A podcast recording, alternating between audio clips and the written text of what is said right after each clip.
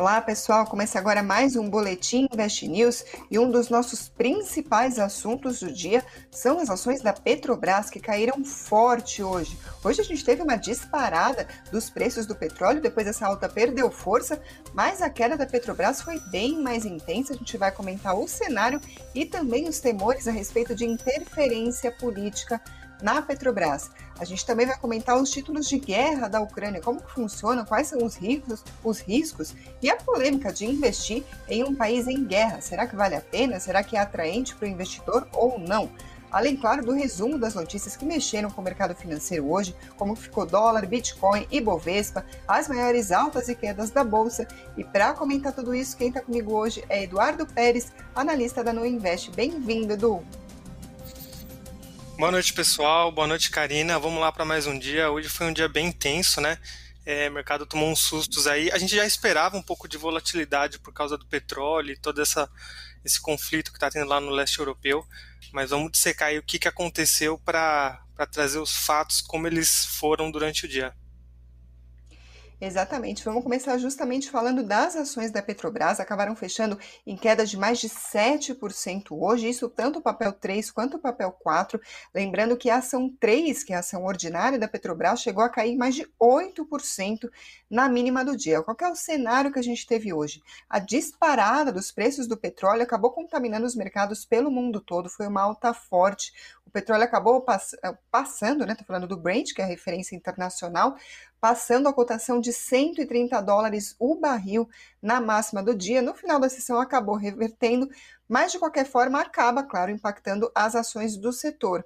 Mas além dessa questão do petróleo, que teve esse forte salto, como eu comentei, foi, foi para nível mais alto desde 2008. Isso porque os Estados Unidos e aliados europeus estão cogitando proibir as importações de petróleo da Rússia. Isso significa uma forte diminuição da oferta, se de fato acontecer, pode acabar então impactando os preços. Mas além desse cenário todo de conflito entre Rússia e Ucrânia, que está mexendo com as cotações do petróleo, não é de hoje, a gente também teve notícias internas aqui que respingaram nas ações da Petrobras. O presidente Jair Bolsonaro voltou a criticar a paridade do preço do petróleo, ou seja, a política de preços da Petrobras que busca acompanhar as cotações lá de fora para definir os preços dos combustíveis aqui dentro. O presidente disse que o governo teria uma, uma reunião hoje à tarde e nela iria discutir medidas para a Petrobras não repassar toda a alta dos combustíveis para os consumidores. Vamos lembrar que os combustíveis estão subindo com força desde o ano passado, pressionando a inflação. A gente está vendo o IPCA cada vez mais alto. Essas declarações do presidente Jair Bolsonaro foram feitas numa entrevista para a Rádio Folha, em Roraima. Agora, Edu, a gente não é a primeira vez que vê o presidente Jair Bolsonaro criticando a política de preços da Petrobras. Inclusive, a gente teve o um episódio no ano passado de troca no comando da empresa, a saída do, de um presidente para a entrada do general Silvelu no Castelo Branco acabou deixando o cargo de CEO justamente por atritos aí do presidente Jair Bolsonaro criticando a Petrobras, a política de preços. Então, sempre fica aquele alerta, né? Aquela pulga atrás da orelha de se a Petrobras vai ser alvo de uma nova interferência política ou não. Então, eu gostaria de saber qual que é a sua análise do cenário para a Petrobras, tanto com esse contexto externo tão conturbado, quanto com as nossas questões aqui internas, principalmente em ano de eleição. Vamos lembrar que os dois candidatos mais bem posicionados nas pesquisas eleitorais, tanto o atual presidente Jair Bolsonaro quanto o ex-presidente Lula, os dois dão declarações uh, que vão no sentido contrário à defesa da política de preços da Petrobras, ou seja, qualquer que seja o desfecho das eleições, se de fato um desses dois candidatos ou pré-candidatos vier a se sair vitorioso, é preocupante para essa questão da política de preços de qualquer maneira. Então, gostaria de ouvir os seus comentários sobre o cenário que o investidor pode vislumbrar nesse momento. Uhum, vamos lá. É, o mercado tomou um susto porque eu vou até colocar no, na tela depois o gráfico do petróleo, como ele está sendo negociado no mundo. Mas primeiro vamos falar da Petrobras, né? Então é, são declarações complicadas que o presidente dá. A gente entende que é porque a inflação está pressionada. É, se o Brasil tivesse num nível médio ali junto com outros países ou emergentes ou até é, desenvolvidos, a gente teria uma inflação mais baixa ela começaria a aumentar agora. Então, se o governo atual ele já tinha essa preocupação de controlar a inflação, meio que custe ao que custar, né, via PEC, via qualquer tipo de artifício é, judicial ou político para conseguir conter essa alta dos preços, agora a pressão aumentou ainda mais, porque está vindo de fora e a gente acaba sentindo isso de uma maneira muito mais imediata, né? Então, acho que quem acompanhou o mínimo ali de preocupação do mercado acabou vendo essas notícias falando que é, a alta do petróleo já impacta o IPCA nos próximos meses é, num primeiro momento seria bom para as empresas do, do Brasil aqui que são negociadas na Bolsa, porque a gente tem bastante é, empresas comoditizadas, então a gente exporta muita coisa para fora e isso acabaria sendo bom, né? Mas é, é a famosa inflação de custo, então não é que está tendo uma demanda gigante por petróleo e aí por isso que o preço está subindo, na verdade é a oferta que está diminuindo, né? É, o que eu acho que a gente poderia torcer é, para notícias como os Estados Unidos ir atrás de liberar as reservas de petróleo que eles têm para poder jogar no mercado uma oferta uh, maior, né, para dar conta de todos esses números. Parece que o governo dos Estados Unidos também foi atrás é, da Venezuela para conversar. Eu acredito que eles devam é, ter algumas conversas sobre negociação do que a Venezuela consegue realmente disponibilizar para o mercado internacional mas é muito complicado, porque você não simplesmente começa é, a suprir é, a demanda por petróleo mundial de um dia para o outro. Então isso acaba demorando, você tem que investir pesado em máquina, você tem que fazer a perfuração do solo, então é um processo bem complicado. Né? É, no curto prazo, eu acredito que essas declarações que o presidente dá, e que também o Lula vem dando nas entrevistas que ele participa, são estratégias que ajudam a mostrar que eles se importam com a inflação, que é uma preocupação genuína, com certeza, mas tem um viés muito populista. E aí a gente entra naquele velho, é, um paradoxo que existe né, entre o governo ser o principal acionista da Petrobras ou a Petrobras ser uma empresa que visa o lucro. Naturalmente, se você é acionista de um negócio, né, se você tem participação de um negócio, você não quer é, que o seu sócio vire para você e fale, ah, vamos deixar de lucrar porque eu acho que deveria ser assim, né? Você começaria a cobrar uma taxa maior de retorno e isso acaba jogando o preço da ação lá para baixo. Por outro lado, o governo tem uma preocupação válida, então a inflação realmente ela diminui muito o poder de compra, isso acaba, é, mesmo que a gente tenha um ganho nominal, por exemplo, um aumento do salário nominal, se você não repõe nem a inflação, é, você pode ter um aumentozinho ali, mas ele não vai cobrir tudo. Então eu entendo os dois lados, e o problema é que a gente está chegando no ano eleitoral, no ano de inflação brasileira e um ano de inflação global. Então parece que é, os astros se alinharam da pior maneira possível para a gente chegar nesse momento. E aí eu vou colocar na tela aqui o gráfico do. Dependendo de onde vocês pesquisarem, vocês podem encontrar o gráfico é, do petróleo ou nos Estados Unidos ou em qualquer outro país. Tá? Eu estou pegando o gráfico do petróleo lá do Reino Unido, então é, esse aqui é o gráfico diário, tá? Essa parece uma estrela aqui, né? É, na verdade, onde está apontando 123 dólares é abertura e fechamento de hoje, então ele ainda está rolando por causa do fuso horário, mas ele mostra basicamente que é, a gente tem uma volatilidade muito enorme. Então, os preços abriram a 123, vieram até é, essa parte inferior da sombra do candle, então perto de 120, e chegaram na máxima do dia em 137 dólares. E aí você pode falar, tá bom, é, foi um dia muito louco, então, mas a gente conseguiu rastrear o que aconteceu, né? Na verdade, foi muito complicado para o mercado e é por isso que a gente falou que a gente tomou um susto eu vou colocar na tela exatamente o momento em que o mercado abriu, pelo menos o que eu vou colocar aqui é o do, é, do mercado do Reino Unido, para a gente ter uma noção. Ó, a gente já até consegue identificar aqui, ó. Então você imagina que você está, por exemplo, posicionado em petróleo, tem um, uma empresa que precisa fazer a proteção, o mercado fechou a 118 no último dia útil, ele abriu a 123, subiu a 138. Isso aqui, é, cada barrinha dessa, quando a gente olha o gráfico de minuto, cada barrinha é um minuto. Então, no primeiro minuto de negociação, já foi uma valorização aqui de 5%. E aí, mais dois minutos depois, você já tinha 11% de alta, só nos três primeiros minutos de negociação.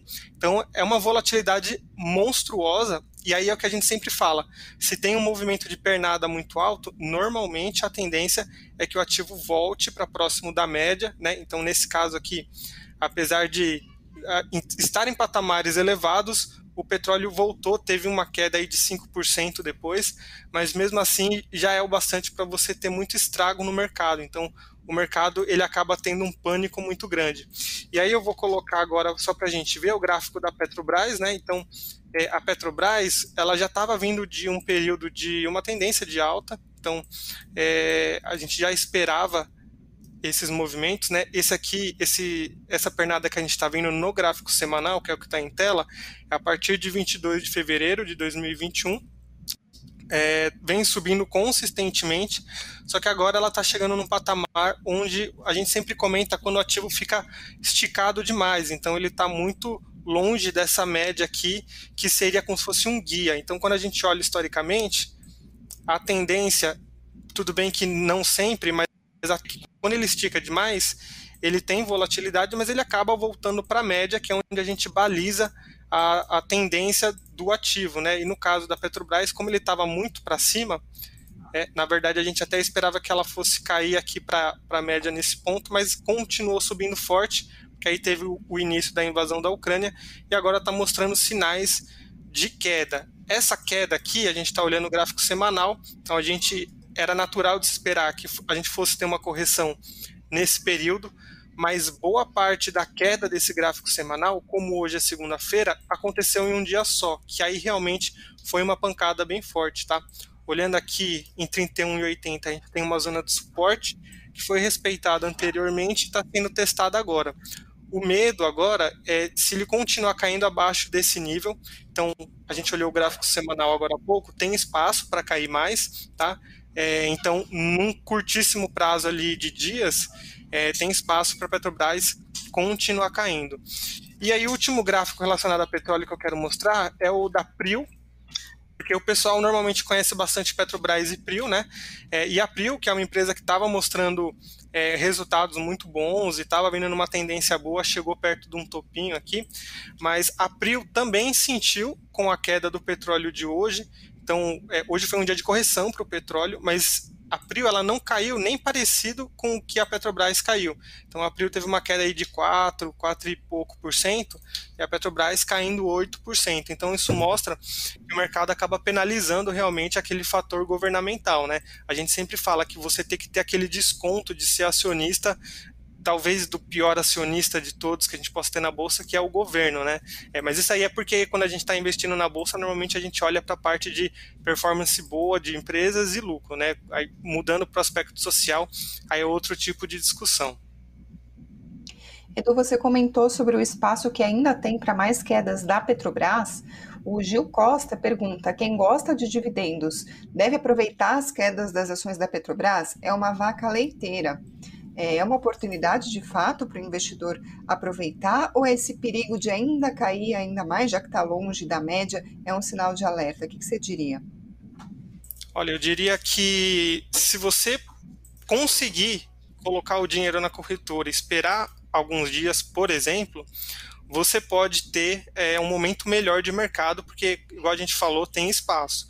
O problema é que, se a gente fica esperando muito melhor momento, é, a gente acaba não fazendo o aporte. Então, com foco em dividendos e fazer aportes constantes, a minha recomendação, apesar de eu gostar muito de fazer análise gráfica, gosto muito de ver essa parte de timing de mercado, eu ainda recomendo você fazer aportes é, espaçados, né? Então, sei lá, se você está com medo que vai ter volatilidade no mercado, não precisa comprar tudo em um dia é, divide ali um terço, um terço, um terço, aí você vai ter três dias para você fazer esses aportes. Você vai ter um preço médio. Se você investe pela no investe, você não vai ter a corretagem, então é um a mais que você tem também. É, e aí você acaba tendo é, o preço médio que funciona como uma média ponderada, né? Então, se você faz 100% das compras ali em um dia, a, o seu preço médio vai ser aquele preço da sua entrada única. Se você vai fracionando, aí você consegue ter essa diversificação pode ser que você pegue um preço extremamente baixo ou extremamente alto, mas lembra que no longo prazo, é, até essas crises, como a crise da Covid, quando a gente teve lá em 2020, né, é, quando você olha o gráfico, ele apresenta uma volatilidade relativamente pequena, apesar de que fica lá no gráfico visível. Então, quando você tiver ali seus 50, 60 anos, você vai lembrar, poxa, é, eu fiquei pensando em colocar nesse dia e não naquele e tal, e no final das contas, no longo prazo é o aporte que acaba batendo ali com o seu objetivo. Isso aí, vamos passar para outras notícias que mexeram com o mercado financeiro, mas continuem enviando suas perguntas, a gente vai responder o máximo possível. Como eu comentei, hoje foi dia de temores a respeito da inflação global, em meio a essa forte volatilidade dos preços do petróleo, isso atingiu todos os mercados, os principais mercados, não foi só aqui no Brasil. Além disso, a gente teve pela manhã a divulgação do relatório Focus, em que o Banco Central divulga as expectativas de economistas, diversas casas de análises sobre os principais indicadores da economia brasileira foi o seguinte: para o IPCA de 2022, deu uma pequena piorada, a previsão passou de 5,6 para 5,65, mas a taxa Selic continua igual. A previsão do mercado é de término nesse ano em 12,25% ao ano. Já o PIB de 2022 mudou de 0,3% para 0,42%, uma leve melhora. Agora, para o ano que vem, IPCA tudo igual, 3,51%. Selic subiu de 8 para 8,25 a previsão do mercado para o ano que vem e o PIB segue em 1,5%. Outras notícias envolvendo o cenário político: o ex-governador de São Paulo, Geraldo Alckmin, acertou hoje sua filiação para o PSB. Ele fez isso, segundo a agência de notícias Reuters, com o intuito de ser o candidato a vice-presidente da chapa do ex-presidente Luiz Inácio Lula da Silva. Isso mesmo sem o partido e o PT, que é o, o partido do presidente Lula, do ex-presidente Lula, terem acertado ainda a formação de uma federação para as eleições desse ano. Claro que o mercado segue de olho no, cenário eleitoral. Notícias da Ucrânia: teve nova rodada de negociações entre as autoridades da Rússia e da Ucrânia após fracassos de tentativas anteriores. Os dois países seguem negociando a criação de um corredor humanitário, uma área livre de conflitos para passagem de suprimentos ou refugiados. Além disso, as tentativas de cessar fogo no fim de semana falharam e, claro, seguem as negociações entre os dois países. Nesse cenário, hoje o dólar subiu 0,02% a R$ 5,07. O Bitcoin, por volta das 18h15, subia 1,13% aos 195.900 e o Ibovespa hoje caiu forte, caiu 2,52% aos 111.593 pontos. Vou passar agora para os destaques das ações que compõem o Ibovespa, isso no pregão de hoje. Quem liderou as perdas foi a Azul, que despencou 18%, a Gol 17,36% e a CVC 10,49%. Entre as maiores altas, a Bradespar subiu 3,6%, a Vale 3,04%, minimizando aí as perdas do Ibovespa hoje, e a Rumo 1,97%. Edu, agora outro assunto que a gente trouxe para comentar aqui com o pessoal são ah, os investimentos na Ucrânia. Eu estou falando sobre os títulos, os chamados títulos de guerra que o governo da Ucrânia emitiu na semana passada. A gente trouxe para comentar com vocês.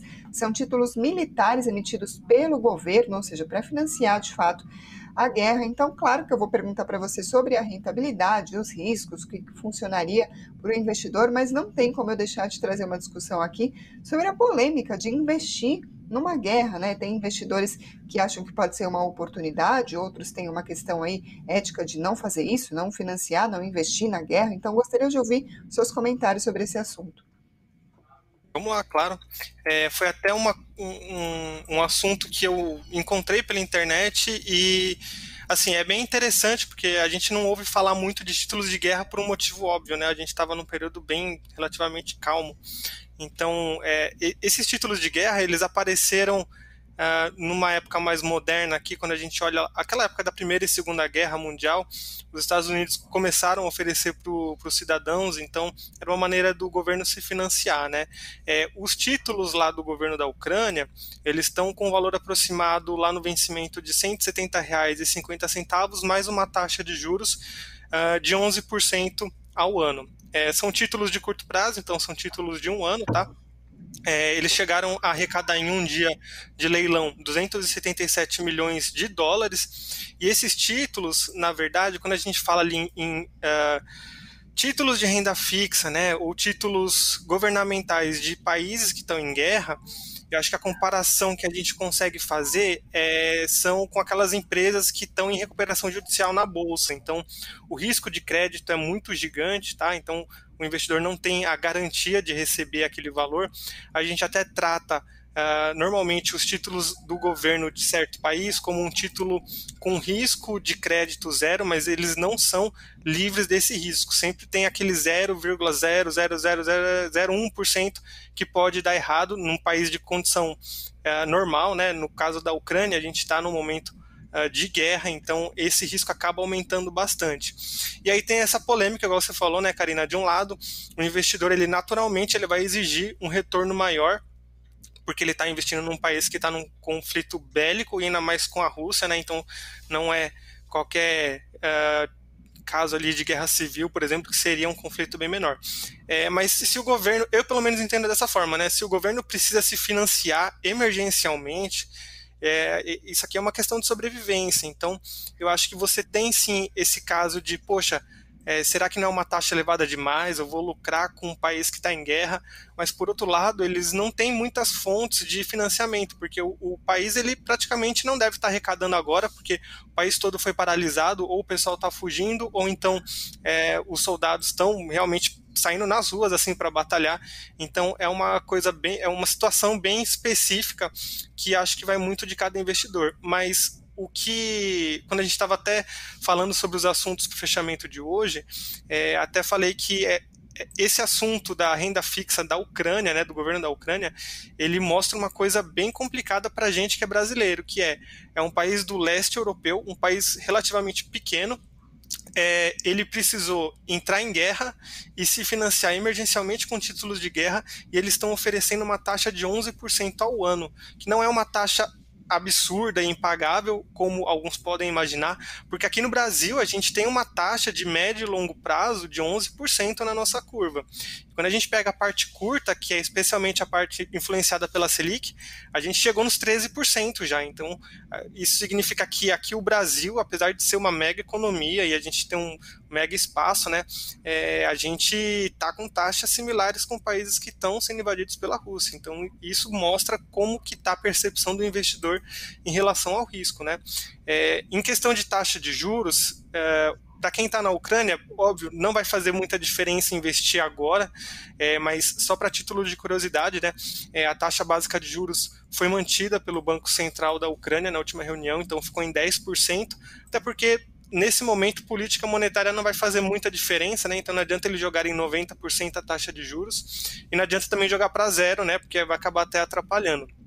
E a inflação lá da Ucrânia, ela chegou a bater 11% em novembro e agora ela está controlada relativamente é, em 10%. Então, é uma inflação que também é parecida com a nossa. A taxa de juros também é parecida com a nossa. Então, é, é uma coisa assim que quando eu vi os números eu fiquei até um pouco é, decepcionado com o potencial que o Brasil tem que a gente não aproveita. Então, a gente está com juros e inflação bem parecidos com o da Ucrânia no momento de invasão e com títulos de guerra, né?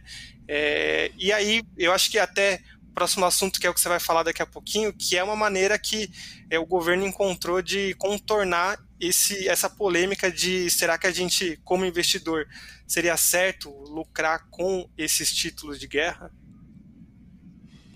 É, o próximo assunto que eu ia falar daqui a pouco era NFT, mas se você quiser concluir o raciocínio. Vamos lá. A NFT, né, na verdade, o governo da Ucrânia está estudando fazer a emissão de NFTs e, e aí a NFT substituiria ou ajudaria, né, complementaria o financiamento para a guerra, que é uma ideia que assim, eu achei sensacional porque é, você vê, é diferente de um título de renda fixa, né? Você não está vendendo a sua dívida para algum investidor. Então, sei lá, você faz ali um quadro de um macaco de óculos escuros e você consegue vender por 10 milhões e você vai pegar os 10 milhões e, ok, a vida segue, você não tem que pagar de volta nada. Então, olhando para um país que está no momento de guerra e que possivelmente vai ter dificuldades financeiras, nem entrando no mérito se vai conseguir fazer o pagamento dos títulos ou não, é, eu acho que a NFT é uma saída bem mais acessível, bem mais globalizada, então você tem menos burocracia do que ter que emitir um título registrado. É, e aí, realmente, o investidor que comprar NFT ele não vai esperar nada de retorno, né? Então vai ser mais assim, eu acho que seria como fazer realmente o investidor se, se sente como fazendo parte da ajuda que o país está precisando nesse momento. Então, eu acho que tirou toda a burocracia, aproveitou esse momento de digitalização que a gente está vivendo, tanto com moedas, com as criptomoedas, né? É, e agora com as NFTs, que eu não achava que tinham muito, muito valor, é, apesar de ver bastante sobre isso. Agora, eu achei que foi uma ideia super bacana e, cara, achei sensacional, realmente. Agora, a gente sempre tem essa discussão ética. A gente já teve aqui no Brasil, por exemplo, quando aconteceu o episódio de Brumadinho, um pouco tempo depois de Mariana, então muito se falava sobre a questão de investir ou não na ação da Vale, se teria uma questão ética em torno disso. Até hoje, muitos investidores fazem esse questionamento. O G. Júnior escreveu para a gente, por exemplo, Coca-Cola não tirou seus produtos da Rússia, as ações caíram e eu comprei mais.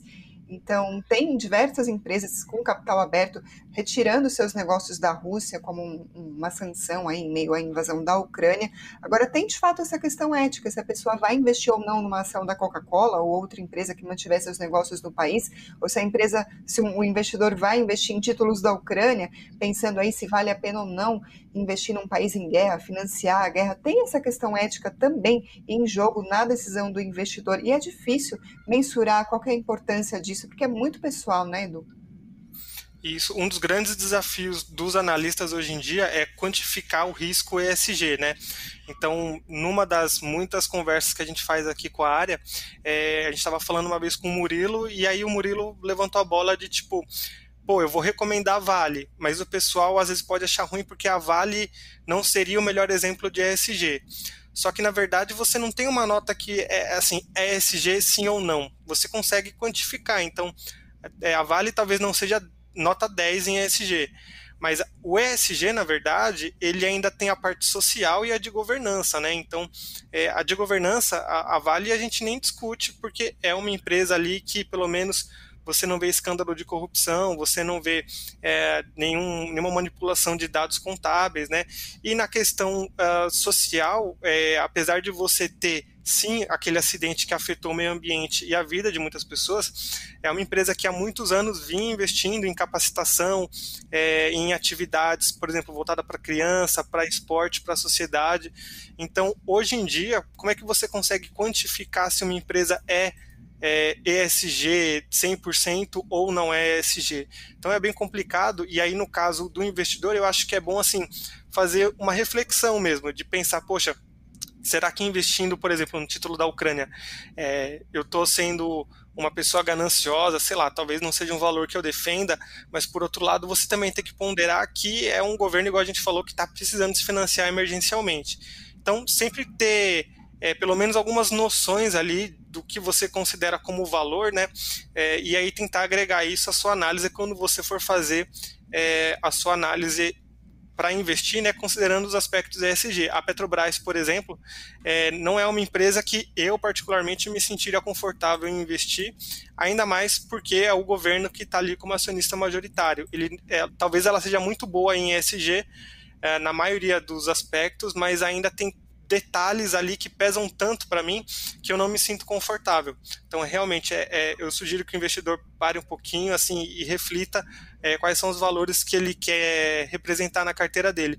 E até, inclusive, o mercado me surpreendeu quando eu vi notícias de que não estão querendo fazer negócios com o petróleo russo, né, que normalmente você pensa que ah, o petróleo está subindo, a Rússia vai se aproveitar disso, né? E na verdade não. Mesmo não tendo sanção direta com petróleo, vários mercados não estão negociando petróleo russo, então tem empresas se, se destacando ali, querendo fazer realmente, é, falando, não, a gente defende é, que o correto, os nossos valores são esses e a gente não vai fazer negócio ou no país ou com essas commodities que vêm dali. Eu acho que é um posicionamento muito importante e o mercado realmente ele está se, eu não diria diversificando, mas ele está, de uma certa forma, evoluindo. Assim, eu acho que é, é bem interessante a gente ver que tem empresas que não estão dando é, foco para o lucro, né, em vender ali um produto caro para um país que estaria matando pessoas, né? Eu acho que isso aqui eu não vou nem entrar também no mérito de quem está certo ou quem está errado, mas assim são empresas que eu não esperava que fossem se posicionar dessa forma. E aí realmente é, parabéns para essas marcas que eu fiquei até surpreso. É sempre bom a gente lembrar que a gente comenta muito aqui uh, qual setor deve se beneficiar ou qual deve se prejudicar, qual cotação vai subir, as commodities, enfim, as bolsas. Mas é bom a gente lembrar que uma guerra mexe com o cenário como um todo, independente dos setores. Não tem como nada de bom sair disso, independente do setor que a gente for analisar. No cenário macro, a gente está falando sobre preocupações com a economia global, fora a questão humanitária, a vida das pessoas. Então, de fato, é um ponto muito importante. Eu vou, inclusive, pedir para que vocês que estão nos assistindo comentem aqui embaixo se você investiria ou não em um título da Ucrânia, por exemplo, nesse momento. O que, que você pensa sobre isso? E, claro, deixa o like e inscrição se você ainda não fez isso aqui no nosso canal canal. Obrigada quem está ouvindo por podcast ou pela Alexa. E Edu, obrigada mais uma vez pela participação. Obrigado, Karina, e a gente retorna sempre que puder. É isso aí. Tchau, tchau, pessoal.